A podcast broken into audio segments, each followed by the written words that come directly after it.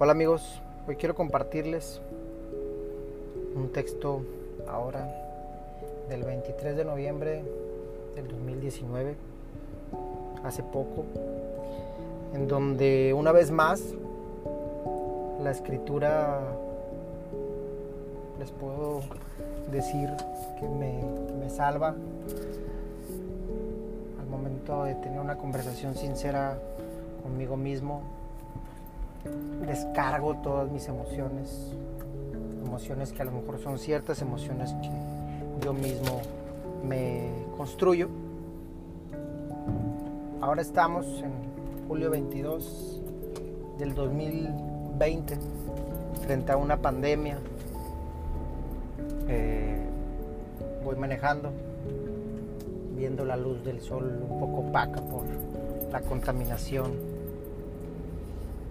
y quisiera compartirles esto. Me voy a detener un poco eh, hablando físicamente para leerles este texto porque es importante.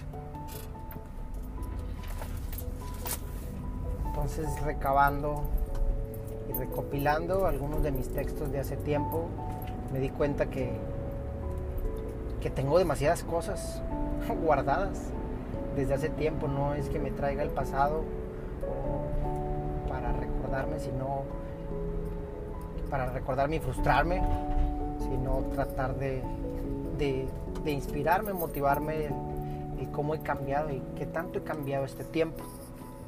Entonces ya me detuve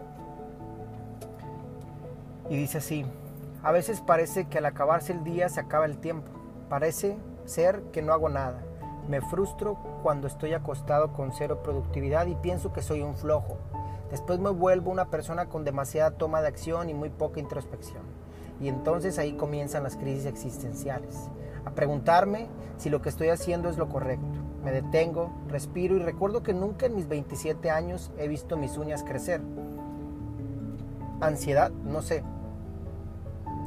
Creo que ya le dimos una connotación diferente a esta palabra. No sé si sea la correcta tampoco. Mientras tanto me veo en el espejo y me estoy llenando de canas. Canas que a la vez representan vejez o cualquier pinche mamada que interpretemos.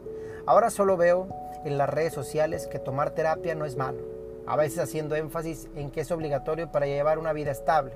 Y entonces volví a sentirme un idiota por intentar ser mi propio psicólogo durante años y podrían pasar meses sin acudir a esta introspección que era mi terapia. No puedo dormir en las noches, por miedo a no despertar, y me preocupo por cosas tan pendejas como si le tengo que poner azúcar a mi café o mejor me lo tomo negro porque eso me puede ocasionar alguna diabetes. Busco en el refrigerador salsa mientras encuentro inyecciones de insulina de mi padre especialista en diabetes. Así de contradictoria es, esta vida. Escucho, leo algo o leo algo o alguien y no tengo la capacidad de discernir o tomar una decisión con mi propio criterio. Y encima, en mi día a día, las redes sociales han propagado mi ansiedad y me han robado el sueño. Lo único que da sentido a mi vida es cuántos likes recibo y por lo visto no me veo bien. Y me falta confiar en mí mismo. Y la gente cree en mí. La gente cree y logra inspirarse a través de mí. Pero yo mismo no puedo. Estoy seguro que pronto lo lograré. Y muy muy pronto estaré del otro lado. Por lo pronto disfrutaré mi ansiedad sin dejar que me mate. Todo esto sé que tiene un hecho en específico en mi vida que no he soltado y que ha hecho que todo y cada una de las cosas que hago yo mismo las convierta o las transforme en mierda. Te amo Eugenio y recuerda que no estás solo. Qué loco. Qué loca es la pinche vida. Hoy estoy del otro lado. Gracias.